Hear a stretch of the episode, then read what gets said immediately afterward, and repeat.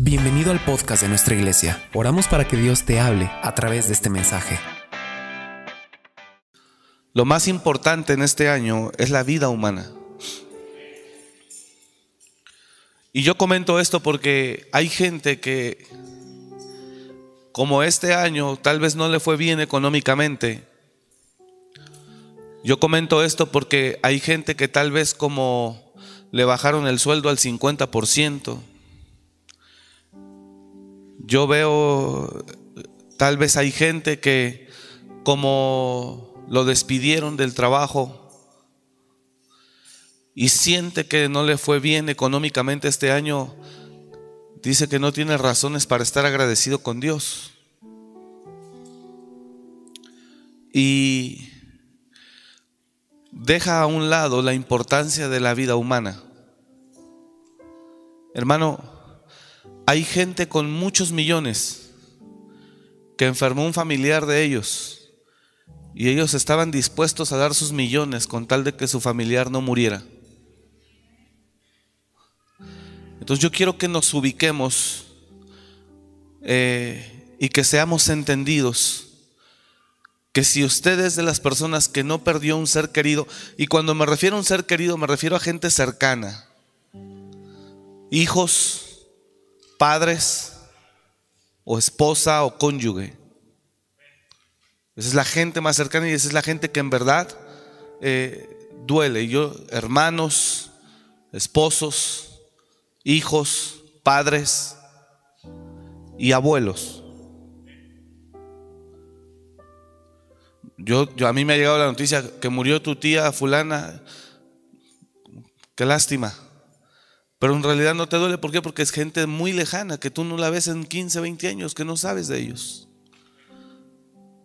Pero si tú eres de las personas que, gracias a Dios, no experimentaste la pérdida de un ser querido, como un padre, como un hermano, como una hermana, como un hijo, como un cónyuge. Ayer íbamos hacia Uruapan a una actividad de pastores que me invitaron y uno de los pastores que iba con nosotros en el auto me dijo, estaba hablando con una hermana de la iglesia de allá. Su padre murió a las 5 de la mañana, el padre de la chica, y su mamá murió a las 9.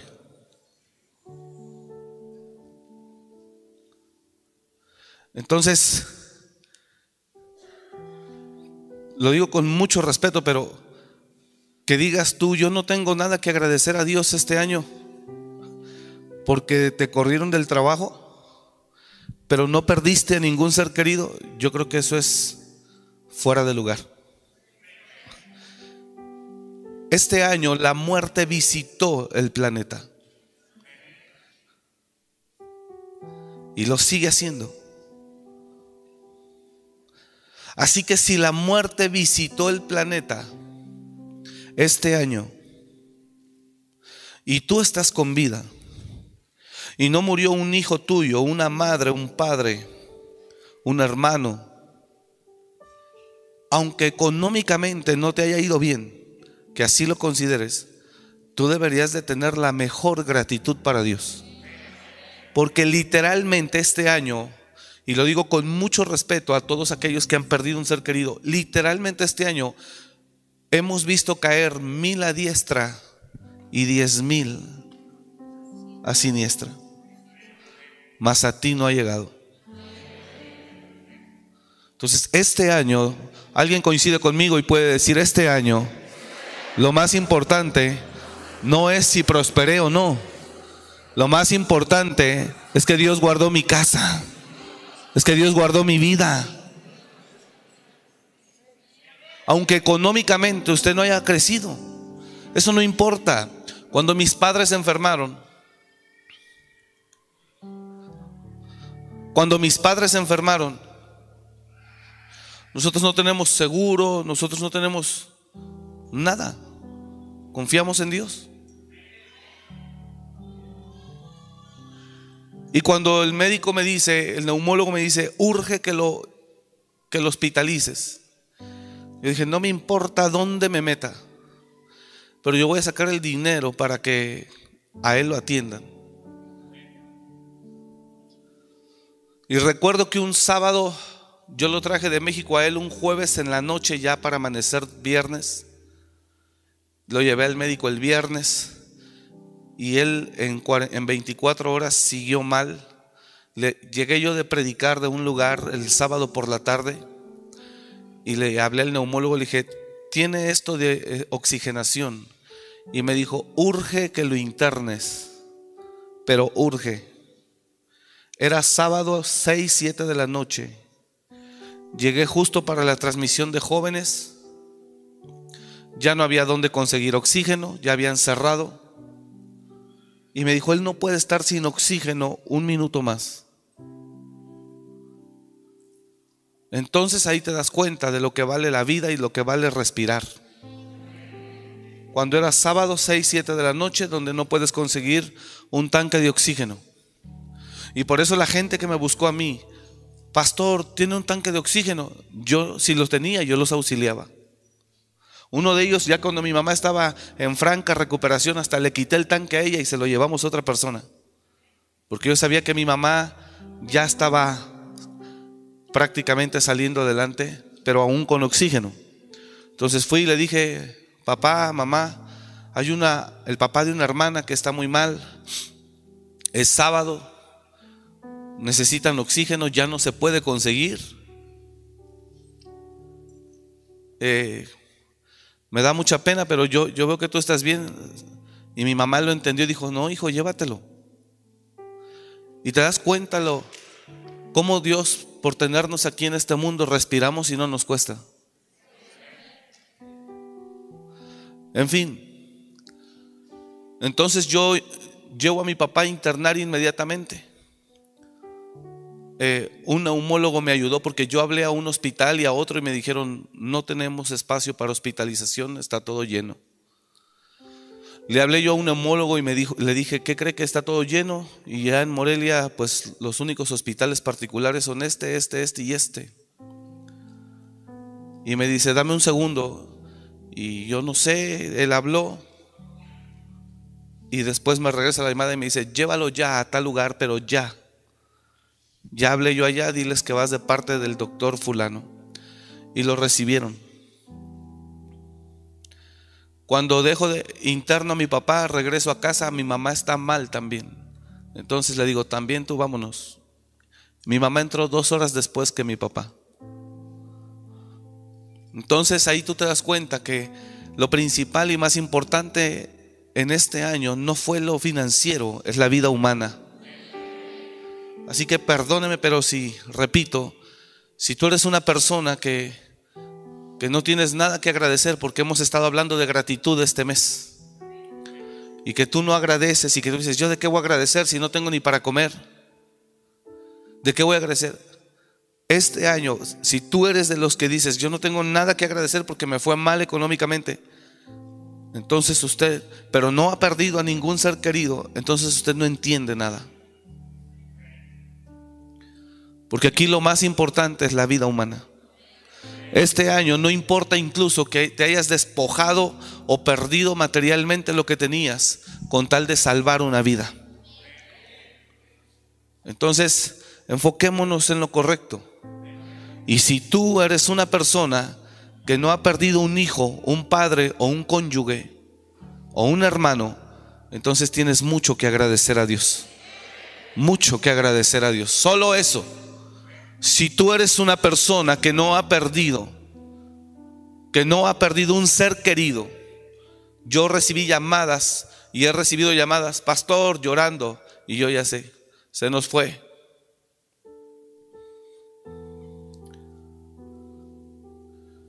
Es tremendo el dolor por el que han atravesado ciertas personas. Me habla un pastor, me dice, apóstol, mi hijo ingresó al hospital hace ocho días por una apendicitis, el hijo de un pastor, que también él era un pastor joven, entró por una apendicitis, se le complicó, tuvieron que cortar parte del colon, lavaron ahí todo, está en recuperación. Así entró ese joven de 28 años, el hijo del pastor, y me dice, ayúdanos a orar. Le dije, sí, pastor, los cubrimos, los bendecimos y ahí hice una oración por él. Y me habla el otro día, me dice, pastor, creo que le detectaron COVID después de la operación. Estaba en recuperación y ahora le sorprende el COVID. Se lo van a llevar al área especializada de enfermedades respiratorias. Y entonces le dije, vamos a seguir orando. A los cuatro o cinco días me habla, el pastor me escribe, me dice, apóstol, estamos muy agradecidos con Dios porque los médicos dicen que va muy bien y que es probable que lo den de alta mañana o pasado mañana. dije, ah, qué bueno, pastor, gloria a Dios. Imagínate cómo primero llega la ilusión. Y me habla el lunes, eso me lo envió el sábado o el domingo. El sábado me envió ese mensaje, que según iba muy bien y que lo daban de alta. Dije, qué bueno, pastor, gloria a Dios. Y el lunes me habla y me dice, apóstol, quieren intubar a mi hijo. Dije, ¿cómo así? Sí, que, que, que de repente recayó. Y lo quieren intubar. Y después me habla la esposa de él. Apóstoles, te ayúdenos a orar, por favor, lo quieren intubar. Y dije, pues vamos a orar, pastor. Martes en la madrugada me llama el pastor. Mis apóstoles me acaba de hablar mi hijo, que lo van a intubar y que obviamente él solamente hablaba para, pues para decirme que si él no salía, que le encargaba a mis hijas, a sus hijas, etc. Y la esposa me habla también. Y le dije, tranquila, Dios, el Señor es el que tiene el control, confía en Dios. Sí, apóstol. Eso lo intubaron a él a las creo que 6 de la mañana. A las 9 de la mañana murió. Yo acababa de orar por ellos. Y después me entra una llamada y veo y eran ellos. Y yo dije, Dios mío.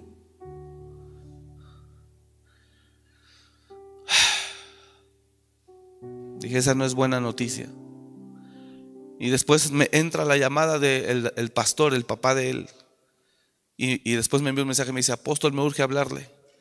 Entonces entra la llamada de la, de la esposa y le contesto. Y llorando como usted no se imagina. Y se acaba de morir. ¿Qué voy a hacer? Es tremendo, hermano. Y hemos llorado con muchos. El hijo de un pastor también de la red murió en Ixtlahuaca, Estado de México. Y también me habló para estar orando. Le dije, hijo, atiéndanlo, ya tiene oxígeno, ya tiene esto. Pues nosotros pudimos aprender un poco lo que se tiene que hacer. Le dije, compra un pulsioxímetro, compra esto, compra el otro. Eh, te doy este teléfono, la neumóloga te puede hacer una consulta por videollamada te puede recetar, vas receta, vas ah, recibes la receta, compras el medicamento para ayudarle a tus pulmones, etcétera. Y después me habla como a la semana, semana y media. Seguimos siempre en comunicación, cómo van, cómo van, cómo van. Y me dice, ya el tercer día que me llama, me dice, se nos fue, pastor, y llorando.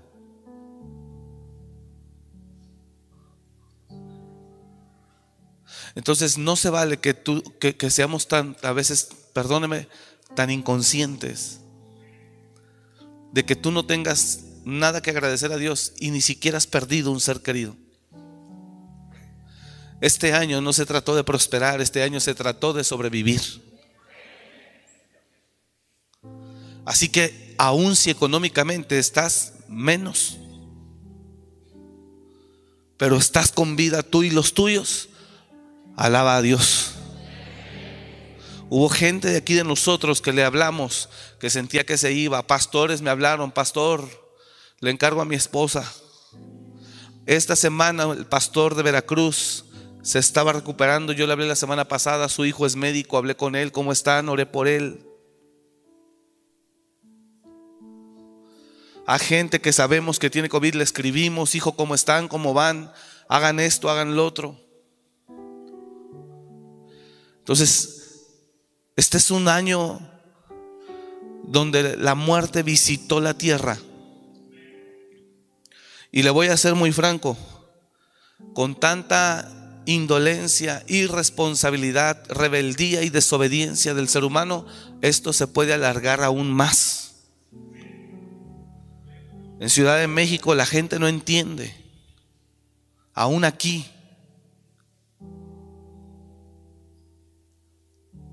Bien las noticias como en una caverna, en una casa oscura, fueron y sacaron, fueron y sacaron a un grupo de personas que estaban ahí en la fiesta, en el de Braille. Pero no es gente sin educación. Fue en Lomas de Chapultepec, sobre Palmas, paralelo a Reforma donde son ejecutivos, donde son gente preparada, según muy intelectual, ¿por qué no razonan que no es el tiempo? ¿O qué tanto te dan ganas de, de estar en la fiesta que ni siquiera la puedes resistir? Y no se diga en las zonas populares, en las colonias. Muchos dicen que este, este repunte de la pandemia es originado por los 12 días del buen fin. Muchos dicen, es que Ciudad de México tiene una cantidad impresionante de gente. Tanta irresponsabilidad, tanta ansiedad por, por estar en la fiesta, por estar... No sé si me está siguiendo. Entonces, yo quiero que usted entienda, hermano, que si hasta el día de hoy usted ha estado bien, algunos de ustedes han pasado por momentos difíciles a través del virus. Le he dicho, si usted ya lo pasó y le pasó de noche, no sintió nada, alabe a Dios. Porque hay gente que se ha debatido entre la vida y la muerte y muchos ya no están. Así que si usted es una persona que no ha perdido un ser querido este año, cercano, muy cercano, aunque económicamente te hayan bajado el salario, aunque económicamente te hayan despedido y no hayas prosperado, alabe a Dios. Alabe a Dios. Termino. Cuando yo le dije cuando yo supe de mis padres, dije, no me importa lo que tenga que hacer. Pero yo tengo que, yo no puedo dejarlos morir. Yo voy a luchar en lo natural y en lo espiritual para que eh, ellos puedan salir adelante. No me importa económicamente si me, me voy hacia abajo. Le dije, no me importa. No me importa. Una intubación en un hospital particular cuesta un millón de pesos, para que usted se dé una idea. Una intubación en un hospital particular cuesta un millón de pesos.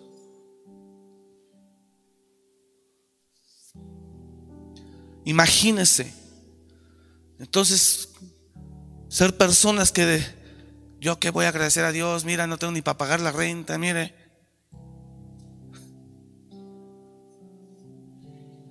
No, hermano. Este año lo más importante es la vida humana. Así que ya con eso, diga conmigo, ya por eso, tenemos mucho que agradecer a Dios. ¿Cuántos dicen amén a eso? Entonces este es un año y este mes es el mes de gratitud. Tenemos mucho que levantar las manos, doblar rodillas y decirle, gracias Jesús. Gracias. Y oro de verdad por los que han perdido un ser querido. Fortalécelos. Hablaba el pastor Daniel conmigo que su papá murió lamentablemente. Mi papá estaba en recuperación y mi mamá y el pastor, el papá del pastor empezó, lo intubaron rápidamente y murió. Y él me decía, decía pastor, él me decía, yo creo que yo no estaría tan tranquilo por la pérdida de mi padre si el Señor no estuviera conmigo. Aún Dios consuela y fortalece a aquellos que son sus hijos que pierden un ser querido. Y por eso dice Tesalonicenses, no os entristezcáis como otros que no tienen esperanza. Y efectivamente hay gente, ahorita usted ve los hospitales de Ciudad de México, lo digo con, con, tristeza, con impotencia. Usted ve la gente en los hospitales afuera, usted ve las filas en las empresas que venden oxígeno, horas. Yo también cuando iba a conseguir el oxígeno aquí para mis papás, yo tenía que esperar ahí horas para que me dieran un tanque. Mi papá se aventaba un tanque cada 18 horas de los grandes. Cada 18 horas yo tuve que conseguir 10 tanques para mi mamá y mi papá. Entonces ves hoy en la gente los hospitales afuera, llenos de gente, buscando un espacio, buscando una silla. Ya no quieren cama, quieren silla adentro. Ya no quieren cama, quieren una máscara de oxígeno. Aunque sea de pie, pero quieren una máscara. Y lo digo con mucho respeto, pero cuando el gobierno ha hecho un trabajo de señores, quédense, señores, guárdense, señores, la gente no entiende.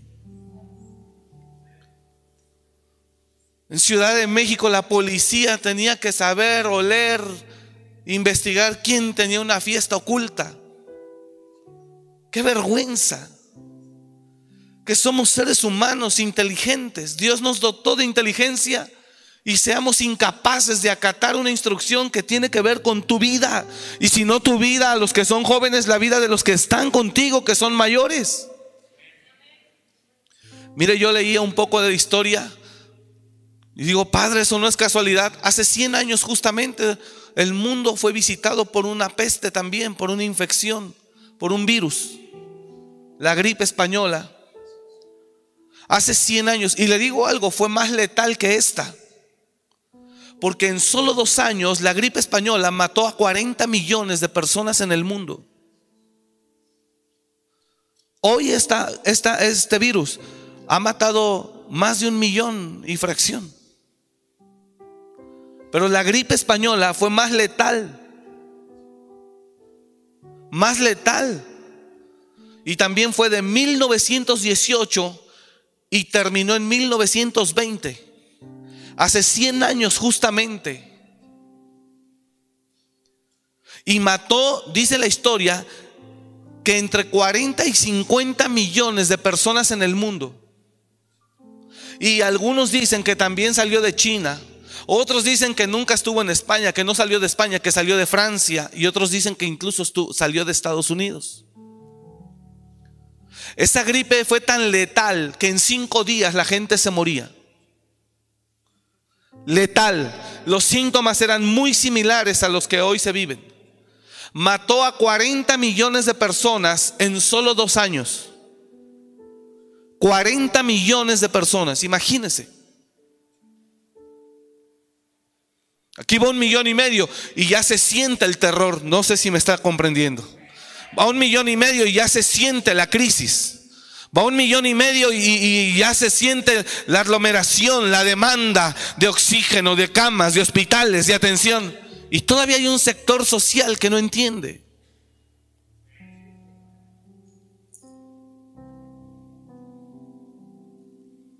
Es tremendo. Y yo digo, bueno, el hombre que tiene ganas de...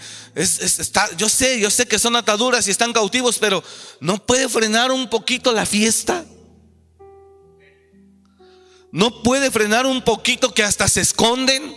Mira, no hagas ruido, no hagas ruido, no hagas ruido, no hagas ruido. Y acá nos vamos a reunir y ahí vamos a estar. Y gente hasta muy preparada. Toda la gente que se mueve en Polanco, en Reforma, toda esa gente que se mueve ahí son gente entendida. Y es triste como primero estás como si nada y después estás muriéndote. Ayúdame.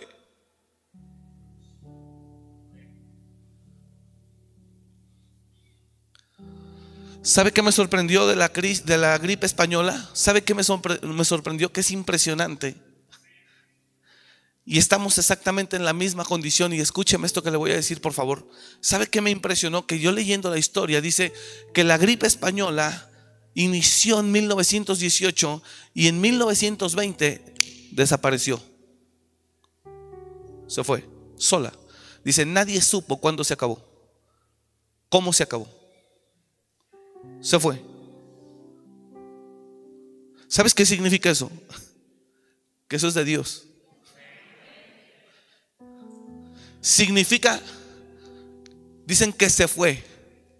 Dice, así como nadie sabe cuándo llegó, tampoco nadie supo cuándo se fue. En dos años, pum, haga cuenta que se acabó todo.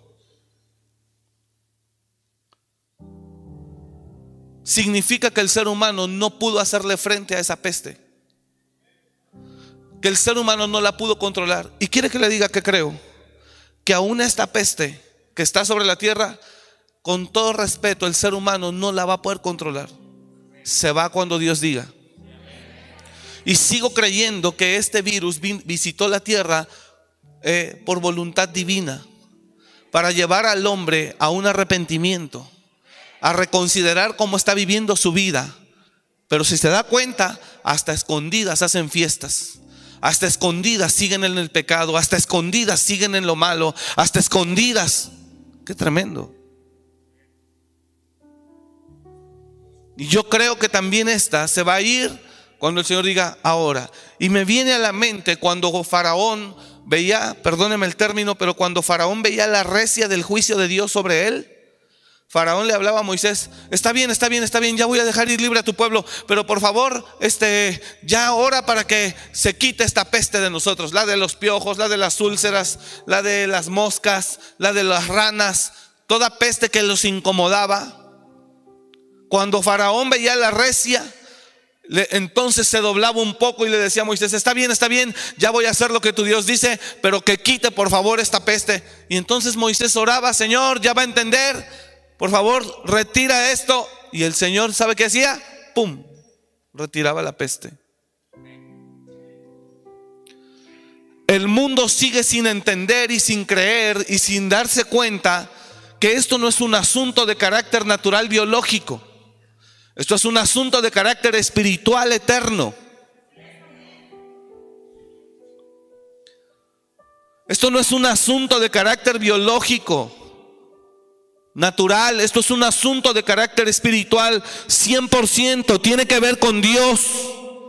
Un trato de Dios con el hombre, una zarandeada, una llamada de atención, que reconsidere sus caminos, que valore que se ordene, que deje de hacer lo malo. El ser humano no lo quiere ver así. Él está luchando según previniéndose para no ser contagiado y está cuidándose y está cuidando. No es el propósito de que te cuides, sino de que reflexiones.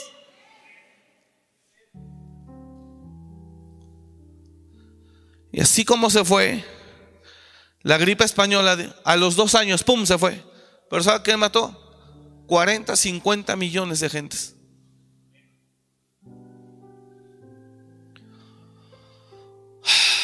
Y aquí es donde uno valora mucho ser gente de pacto con Dios. Aquí es donde tú dices, gracias Padre. No sabe cómo este año, por eso yo lo he hablado en cultos pasados, yo estoy muy agradecido con Dios. Yo, yo, yo, yo en lo personal, muy agradecido con Dios. Y no estoy hablando de finanzas. Estoy hablando de que el Señor me permitió tener conmigo a mi familia aún. Estoy muy agradecido. Y mi hermano el menor va saliendo apenas. Y también se puso mal. Y agradezco a Dios que nos tiene con vida. Así que hermano, seamos agradecidos en el nombre de Jesús y entendamos que esto no tiene que ver con un asunto biológico. Deje de estar leyendo mensajes, cadenas que dicen, no es que en China el líder, el líder de este laboratorio y dueño de este laboratorio fue el que provocó esto para vender. No, Señor, deje de estar mirando lo terrenal. Apenas alguien envió un mensaje y los grupos no son para estar enviando esos mensajes. Aprovecho. Y tampoco para estar peleando entre ustedes. Aprovecho. Ni agrediendo a nadie. Aprovecho. Pero usted, ¿por qué? Este, alguien envió un mensaje. Eh, ya sabemos. ¿Será casualidad que fulano de tal y habla de los hombres más poderosos del mundo? Que sea amigo de Perengano, sultano de China, de Wuhan, que es socio comercial del laboratorio donde se cree que salió esto y ahora ellos mismos son los que prepararon la vacuna. ¿Será casualidad? Deje de estar llevando a la gente a un enfoque terrenal. Deje de estar alimentando más cosas absurdas. Aquí hay un propósito de Dios con el hombre. Aquí hay un trato de Dios con el ser humano en la tierra. Esto es un asunto de carácter divino, no biológico. No es nuevo para Dios. Hace cuatro mil años el Señor usó esto mismo y lo ha seguido usando a lo largo de la historia para acabar ejércitos para acabar a sus enemigos, para tratar con los seres humanos. Es un asunto que tiene que ver con Dios. Y vaya que el ser humano necesita ser tratado por Dios de esta manera, porque el ser humano antes de esto, perdido en materialismo, perdido en la vanidad, perdido. Ayer estaba hablando con unos pastores al final de la actividad, hubo comida y estaba hablando con unos pastores, mire qué tremendo y, dice un pastor que la esposa de un pastor, operada por todos lados, la esposa del pastor,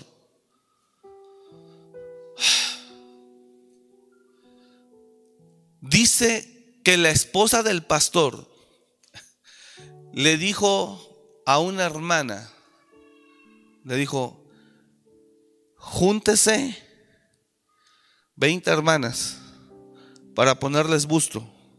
Les queda bien barato. Júntese 20. Nos hacen un buen descuento. ¿Sabe qué enseña el pastor? A los hombres. Póngale bustos y trasero a su esposa para que ya no ando viendo otras mujeres. Es la tarugada que enseña el pastor. Vamos, páguele a su esposa. Y la esposa de ese pastor que enseña eso es la que le dijo a, otras, a otra pastora, le dijo, júntese 20 de su iglesia para ponerles busto y le sale bien barato. Antes de la pandemia, el ser humano solamente pensaba en dinero, placer, pecado, lujos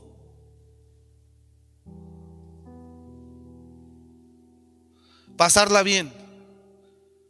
Nadie, aún gente de, las iglesias, ya nadie interesado en servir a Dios, sino en lo material y lo material. Este año el Señor desata todo esto. Y mucha gente ha tenido que morir para que vean que Dios no está jugando. Y aún el hombre sigue escondiéndose para seguir fornicando para seguir mal. Significa que el ser humano no entiende de qué se trata esto. Piensan que es algo biológico. No sé si me está entendiendo. Piensan que es algo biológico, natural. Lo único que te dicen para darle una razón y un propósito es que salió de un laboratorio que un murciélago chupó un ratón y el ratón no sé qué y no... Y el ratón mordió al hombre y el hombre contrajo el virus y, y le dan una razón absurda. Lo que es una realidad es que apareció de repente. Cuando el ser humano creía que el 2020, cabalísticamente hablando, iba a ser el mejor año de su vida. Vino Dios y aguadó la fiesta y los planes de muchos. Cabalísticamente, pastores, profetas, ministerios completos, gente afuera, 2020. No, no, no, lo mejor este año que viene, decían a finales del 19. Visión perfecta. Nadie pudo visualizar lo que venía.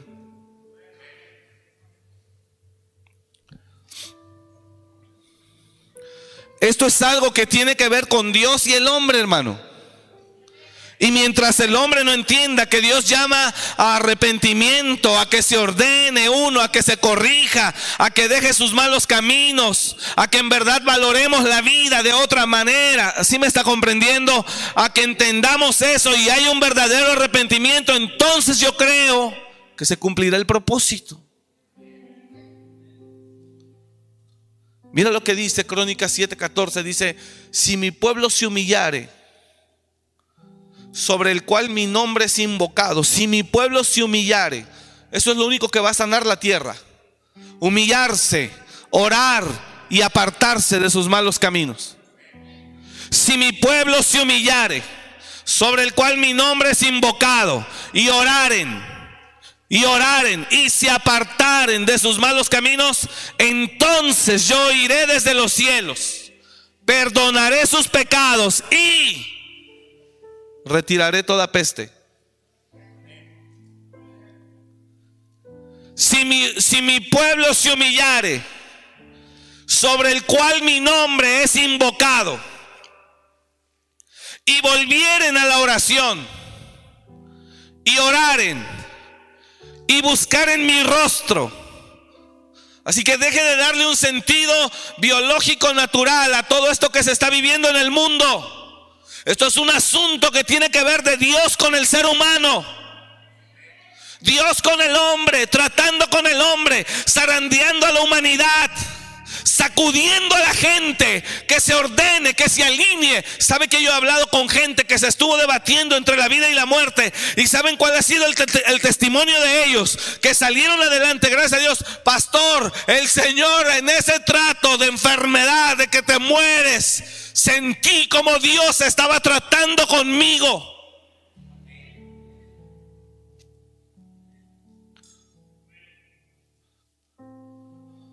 Hay gente que dice, no, no, no, tú no sabes, dice, es la muerte sentir eso.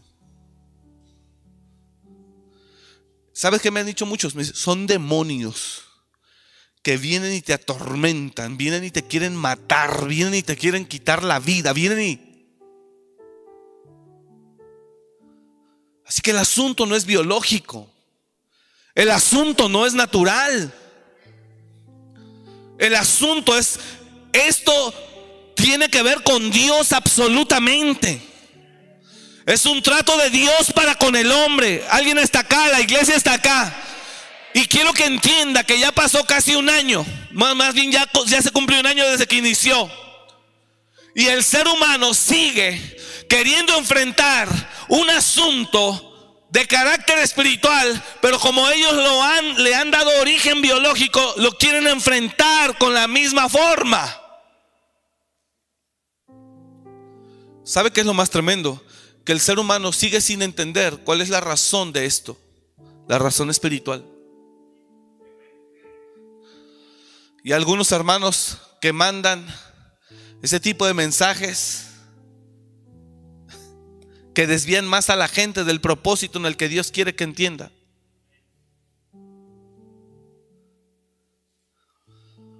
Piensan que esto es un truco de la gente más poderosa del mundo para hacer más millones, más dinero. Otros dicen que es para matar a los viejitos, para ya no dar pensión.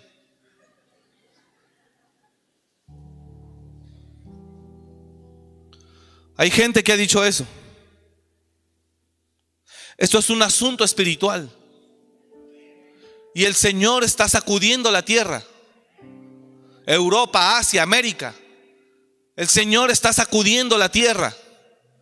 El Señor está llamando a que se ordenen. Y el hombre hasta se esconde para hacer fiestas. Qué tremendo. Se esconde para seguir en orgías. Se esconde para seguir reuniéndose drogándose, alcoholizándose. Dios manda esto para que el hombre se alinee, se corrija, para que no perezca.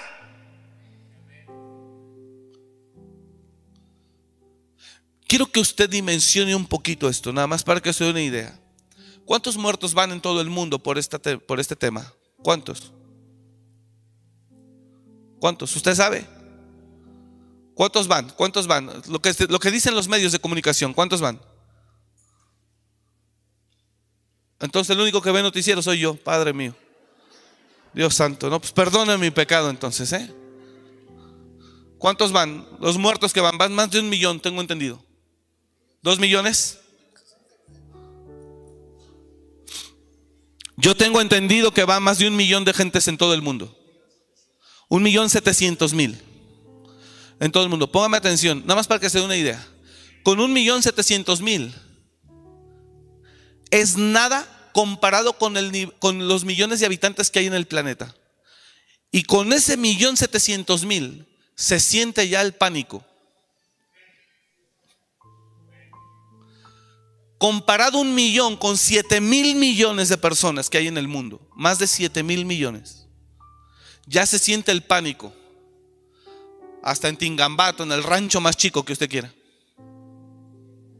Con un millón setecientos mil, comparado con siete mil trescientos o quinientos millones de personas en el mundo.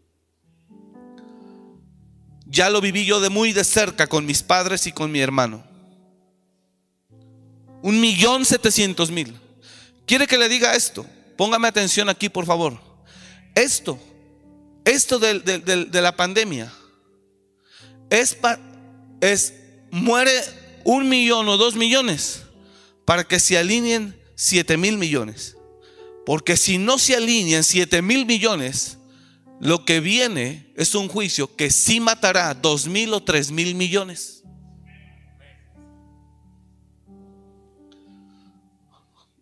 Creo que usted no, no sé si me estoy explicando. Dios dice, para demostrarles que esto es en serio, van a tener que morir unos cuantos. Pero estos cuantos son los mártires o son los que van a tener que morir para que la gran mayoría se ordene. Pero si la gran mayoría, aún viendo muertos, un millón setecientos mil, les vale gorro y no les interesa, el juicio que viene por el pecado sobre el mundo hará que muera más de la cuarta parte de la tierra. Ahora, si con un millón setecientos mil en el mundo muertos, te llegó muy cerca a ti, o a mí, o a ti, o a ti, o a ti, imagínate cuando haya una orden de que mueran dos mil millones de personas.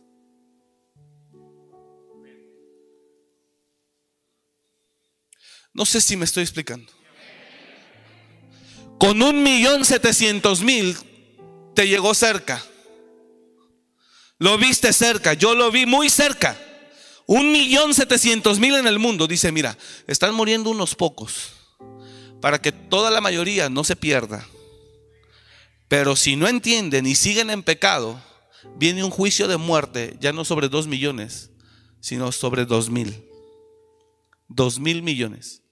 Y si en un millón setecientos mil yo lo viví muy cerca, imagínate sobre dos mil millones de personas la probabilidad de que te alcance. Porque la Biblia habla de que morirá la cuarta parte de la tierra.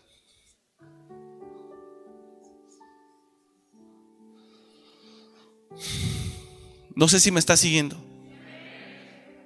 Entonces, ¿qué es lo que yo entiendo? Que este virus es algo que Dios envía para que el hombre en la tierra se arrepienta. Pero si el hombre no se arrepiente, si el hombre no se arrepiente, entonces va a ser enviada una cosa fea sobre el ser humano. Y ya no sobre un millón. Miles de millones.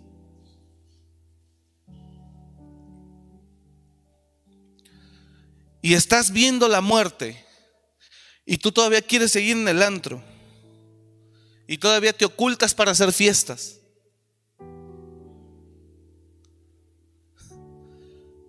Resultado, el que se burlaba, el que se reía. ¿Cuándo en todos los tianguis en Ciudad de México, en Cabeza de Juárez, tianguis muy grandes, enormes, allá por el eh, oriente de la Ciudad de México, salida a Puebla.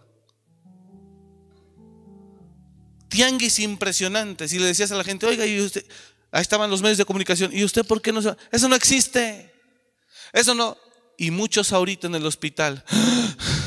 Una máscara, no me dé cama, aunque sea, aunque sea, nada más deme una máscara, yo estoy a un ladito paradito.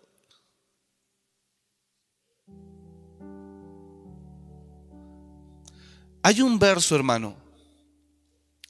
Oh Dios, está muy fuerte.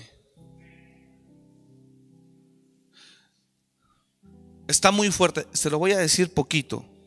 Poquito porque todo está muy fuerte. Pero mira lo que dice. Ahorita le doy la cita, primero le voy a decir lo que dice. Dice, por cuanto llamé y no quisiste oír, extendí mi mano y no hubo quien atendiese, sino que desechaste todo consejo mío y mi reprensión no quisiste. Así yo me reiré en vuestra calamidad.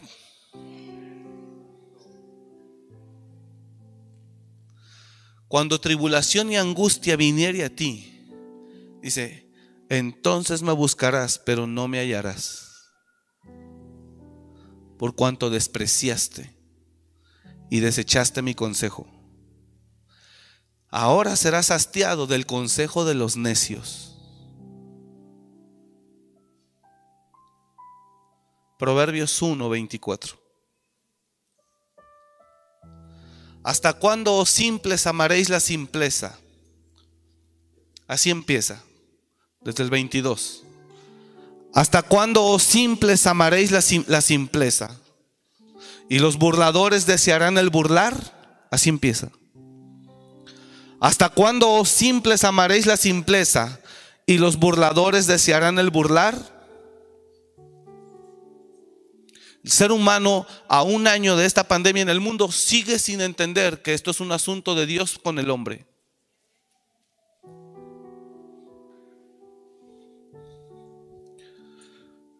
Y ellos piensan que un cubrebocas lo va a salvar. Respetamos las medidas, pero no es lo que te salva. El, gobierno lo único que está tratando es pues, evitar que se contagien y mueran los más que se pueda. Pero el gobierno está indefenso. El hombre está indefenso ante esto. Significa que el ser humano sigue siendo tan vulnerable como el ser humano de hace cinco mil años. Aún con todos sus conocimientos científicos y biológicos. ¿Hasta cuándo, oh simples, amaréis la simpleza? Y los burladores desearán el burlar, y los insensatos aborrecerán la ciencia. ¿Hasta cuándo? Volveos a mi reprensión. Yo creo que esto del COVID es una reprensión para el mundo. Volveos a mi reprensión. ¿Sabe qué han hecho muchos que se han estado debatiendo entre la vida y la muerte? Solo piden perdón, perdón, perdón y piden otra oportunidad. Es todo lo que le dicen a Dios. Ay Señor, ayúdame, perdóname, perdóname, perdóname. A eso los conduce el fuego en el que entran.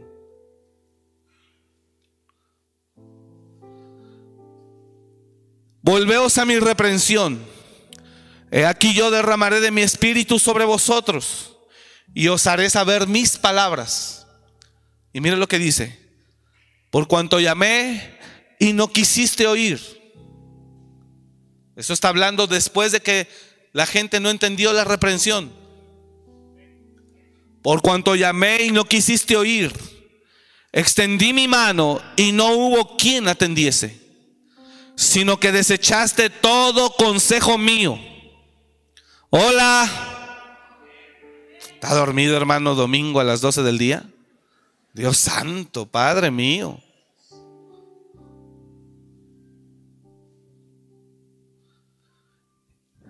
Oh Jesús.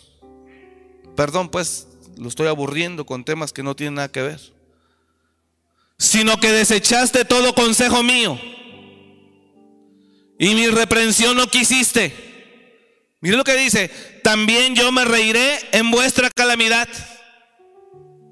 y me burlaré cuando os viniere lo que teméis. Hasta ahí, hasta ahí, hasta ahí. Quiero que entienda. Número uno dice, ¿hasta cuándo, os simples, amaréis la simpleza? Y los burladores se seguirán burlando, ¿hasta cuándo? Y los insensatos querrán seguir así, ¿hasta cuándo? Volveos a mi reprensión. Entiendan la llamada. Entiendan la llamada. ¿Alguien está entendiendo hoy? Entienda la llamada. Volveos a mi reprensión. Yo estoy listo para derramar de mi espíritu sobre vosotros. Volveos a mí.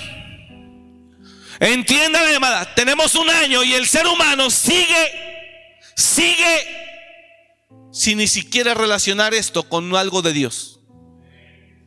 Lo relaciona con algo biológico. Por eso deja de mandar mensajes que siguen desviando a la gente del propósito original.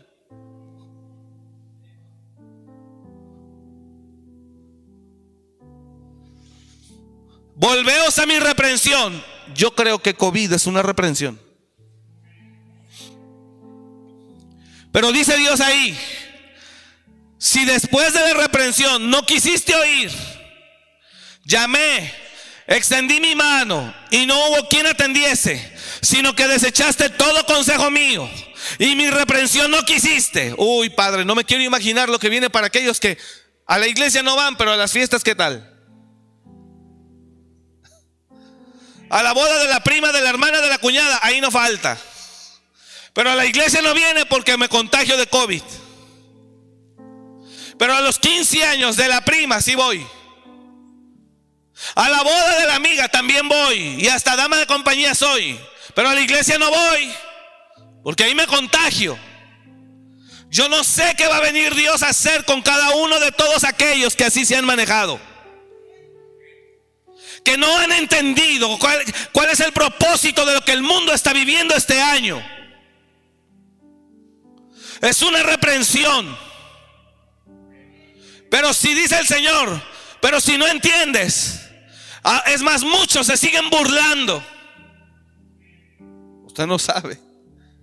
Por cuanto llamé y no quisiste oír Extendí mi mano y no hubo quien atendiese.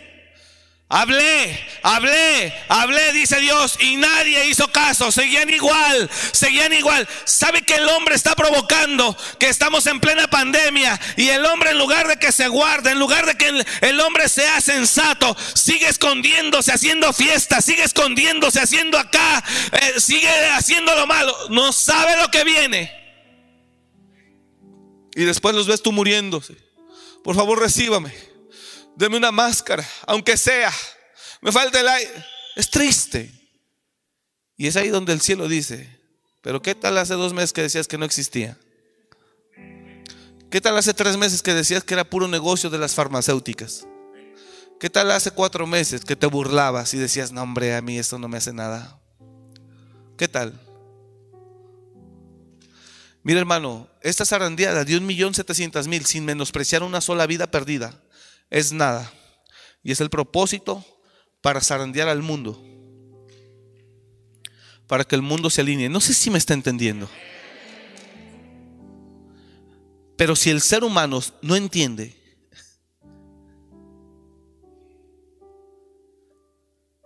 no va a ser un millón setecientos o dos millones. Viene fuerte. Y Dios en un millón setecientas mil personas ya nos lo hizo llegar a todo el mundo. No conozco un ser humano que no tenga de cerca a alguien con ese virus. Y te das cuenta que un millón setecientos mil se pueden perder entre siete mil millones. Pero aún así nos ha llegado tan cerca que en la propia cama de tu propia casa ha podido estar alguien ahí, tendido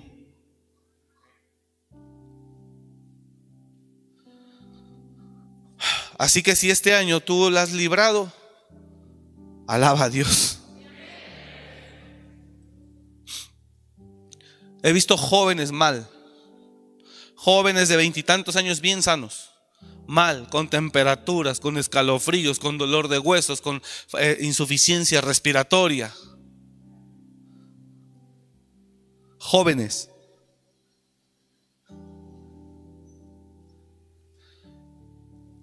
De verdad, y estar de pie, uno que está más grande, alabas a Dios. Entonces termino, esto es una reprensión. Y están muriendo sin menospreciar unos pocos comparados con los millones de miles de millones que hay en el mundo. Y se siente la sacudida. Parece que no son muchos comparado con 8 mil millones de gentes.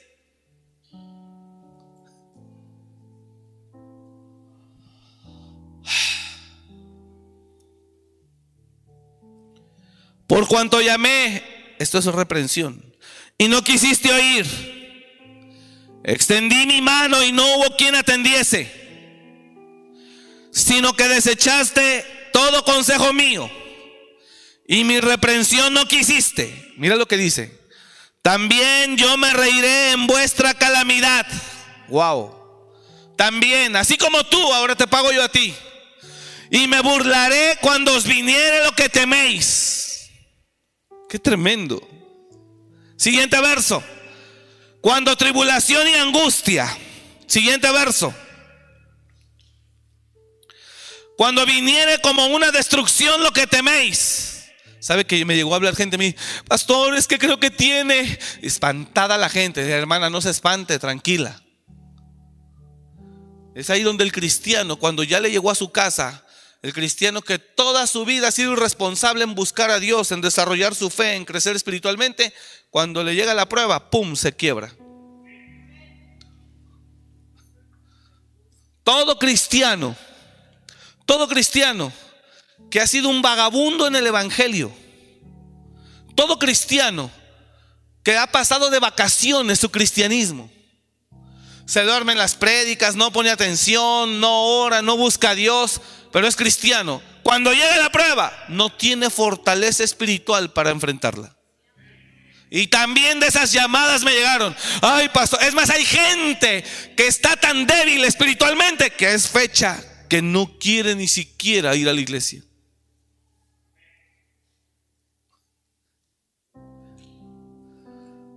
¿Qué diablos estuvo haciendo ese cristiano antes de que llegara la prueba? ¿Sabes qué se hace? ¿Qué debe hacer el cristiano antes de que llegue la prueba? Fortalecer su fe. Alimentar su espíritu. Para cuando llegue la prueba.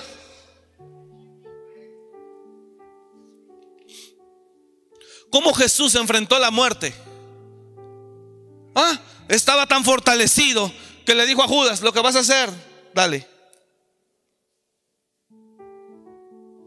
¿Cómo estaban tan fortalecidos? Pero los cristianos vagabundos, hablo con libertad porque aquí no hay de eso, gracias a Dios. Aquí no, aquí hay pura gente llena de Dios, aquí hay pura gente metida con Dios. Es una vergüenza que tienes 10 años en la iglesia, no te lo digo a ti, hija, lo estoy platicando. Eh, es una vergüenza que tienes 10 años en la iglesia, según conoces mucha Biblia, y cuando llega la prueba, ¡ah! Lleno de temor, lleno de temor. Por eso Jesús regañó a Pedro y le dijo, ¿por qué dudaste? Es una vergüenza que tienes 15 años de cristiano. Y cuando llega la prueba y no sale lo que tú esperabas, reniegas, te desanimas, dejas de ir a la iglesia, hablas mal. Tremendo. ¿Sabes por qué? Porque ese cristiano fue un cristiano vagabundo fue un cristiano que nunca puso en práctica la palabra, que nunca en verdad se tomó de la mano de Dios y, aprendió de Él y comió de Él y bebió de Él. Ante cualquier pérdida material, sea que lo roben, lo asalten, le quiten el carro, lo choquen, algo, uh, con eso. Cristianos débiles de espíritu, que, tienen años eh, asistiendo a las iglesias, pero no tienen nada de Dios dentro de ellos. Es tremendo. Es vergonzoso eso. Que seas un cristiano que hablas de Dios y que vas a la iglesia y cuando llega la prueba, ¡pum!, te quiebras, te derrites. Y así gente me llegó a hablar bien espantada. Pastor, ay, es que no vaya a hacer eso, pastor, y yo tengo miedo. Ah, ahora sí tiene miedo. Y cuando era tiempo de buscar a Dios y llenarse de Dios. Por eso Jesús le dijo a Pedro, ¿por qué temiste? ¿Por qué dudaste?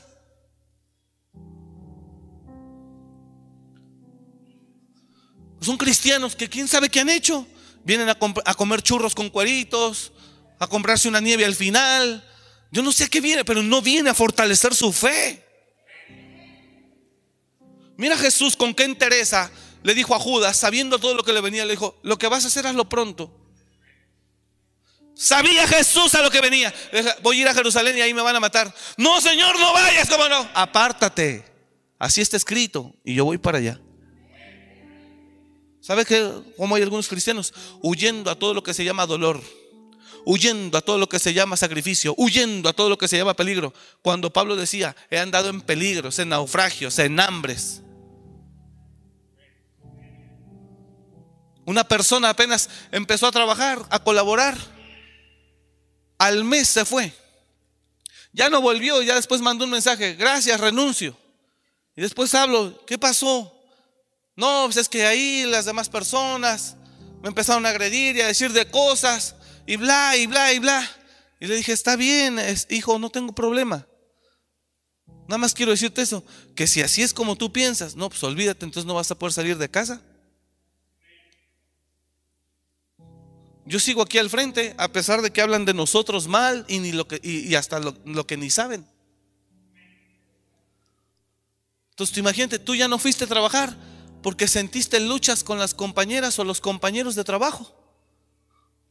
Entonces, ¿cómo piensas tú ir al frente? No sé si me estoy explicando. Quiere que todo sea perfecto. Quiere que todo sea perfecto. Bueno, córrele, ahora está sin trabajo. Hermano, donde quiera que vayas. Vas a vivir luchas. Por eso Pablo dijo que nos debemos de aprender a sobrellevar. O sea, la primera de cambio ya no volvió que porque le hacían caras, le maltrataban, le trataban mal. El equipo de, colaboradores de ahí. Y me voy. Le dije, imagínate entonces que Jesús así hubiera pensado. No, en Jerusalén me quieren matar, yo no voy.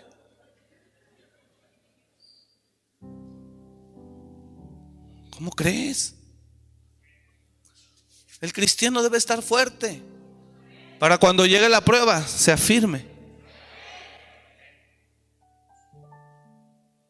Puedes decir amén. Termino. Cuando viniere como una destrucción lo que teméis, yo me burlaré, dice él. Y vuestra calamidad llegare como un torbellino, aire, rápido y vuestra calamidad llegare con un torbellino, cuando vos, sobre vosotros viniere tribulación y angustia. Mira lo que dice. Siguiente verso. Entonces me llamarán y no responderé. Ahora sí me buscarán de mañana, pero no me hallarán. Por cuanto, siguiente, por cuanto aborrecieron la sabiduría y no escogieron el temor de Jehová. Siguiente verso. Ahora ni quisieron mi consejo y menospreciaron toda reprensión mía. Siguiente, comerán del fruto de su camino y serán hastiados de sus propios consejos, porque el desvío de los necios los matará. Porque el desvío de los ignorantes los matará y la prosperidad de los necios los echará a perder. ¿Sabe que eso tiene que ver con la actitud del ser humano de este tiempo?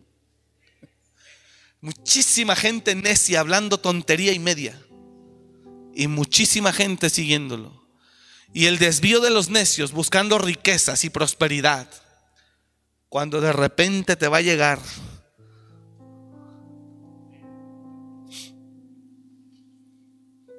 COVID no es algo biológico, es algo espiritual. Es una reprensión de Dios al ser humano en la tierra. ¿Me está siguiendo? Y así como la gripe española, dicen, llegó y de repente, ¡pum!, se fue. Es exactamente lo mismo que cuando Moisés oraba y le decía a Dios, ya Faraón dice que ya entendió, para que quites las ranas, los sapos que hay ahí. Y pum, Dios los quitaba. Y en cuanto el hombre Faraón veía que se apaciguaba el asunto, volvía a su soberbia, volvía a su orgullo, volvía a su dureza, volvía otra vez su actitud grosera. Y entonces decía, ah, no entendió. Bueno, ahí le va la que sigue. Y pum, le aventaba piojos. Y pum, le aventaba úlceras. Y pum, le cambió todo el agua en sangre para que no bebieran. Y pum, le empezó a mandar de todo. Y la última, la muerte de los primogénitos. Dice la Biblia que cuando llegó la, peste de la muerte a Egipto, no había hogar egipcio que no tuviera un muerto en casa. No había hogar egipcio que no tuviera un muerto. Y hasta entonces Faraón lo dejó ir. Un millón setecientas mil personas comparado con 7.500 millones de hombres en este mundo, es poco. Aunque de verdad nos duele mucho la partida de un ser querido tuyo. He llorado con gente que ha perdido un ser querido. He llorado con ellos porque duele. Entiendo su dolor. Pero en realidad es poco lo que el Señor está permitiendo que se vaya, que muera con tal de que 7 mil millones se ordenen. No sé si está entendiendo eso.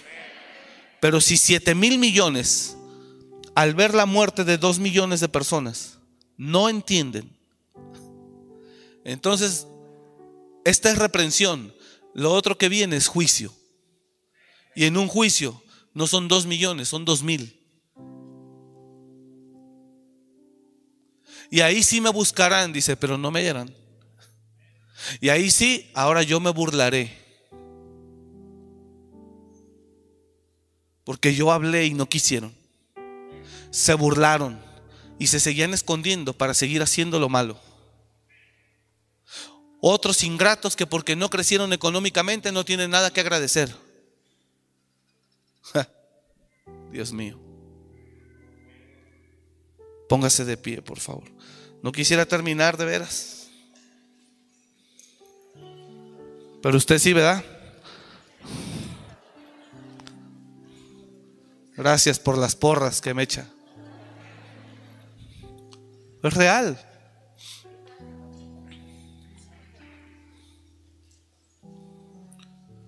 Así que, amados hermanos, iglesia, otra, somos bendecidos por estar aquí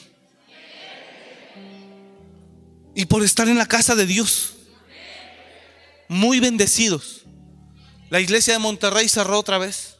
La iglesia del Estado de México cerró. Las de Ciudad de México, bueno, hay una iglesia de Ciudad de México que está con nosotros. Una iglesia de Ciudad de México no ha abierto desde marzo.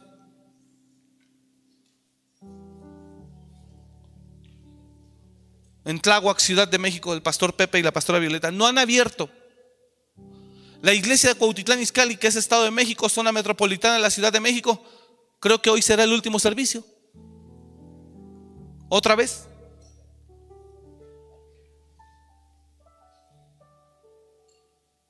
Somos bendecidos por estar aquí. Somos bendecidos por recibir una palabra que nos direccione. Alabemos a Dios porque estamos aquí juntos. Le digo algo con todo mi corazón sin sonar de una manera egoísta, pero he podido ver el cuidado de Dios sobre las familias de esta casa. He podido ver el cuidado de Dios sobre muchos de ustedes. Dios nos ha guardado, nos ha bendecido. Entonces, esta pandemia es una reprensión al hombre para que no venga juicio. Es una reprensión para que se ordene. No es un asunto de carácter biológico natural, es un asunto de carácter espiritual profético. Así que tenemos mucho que agradecer a Dios este año.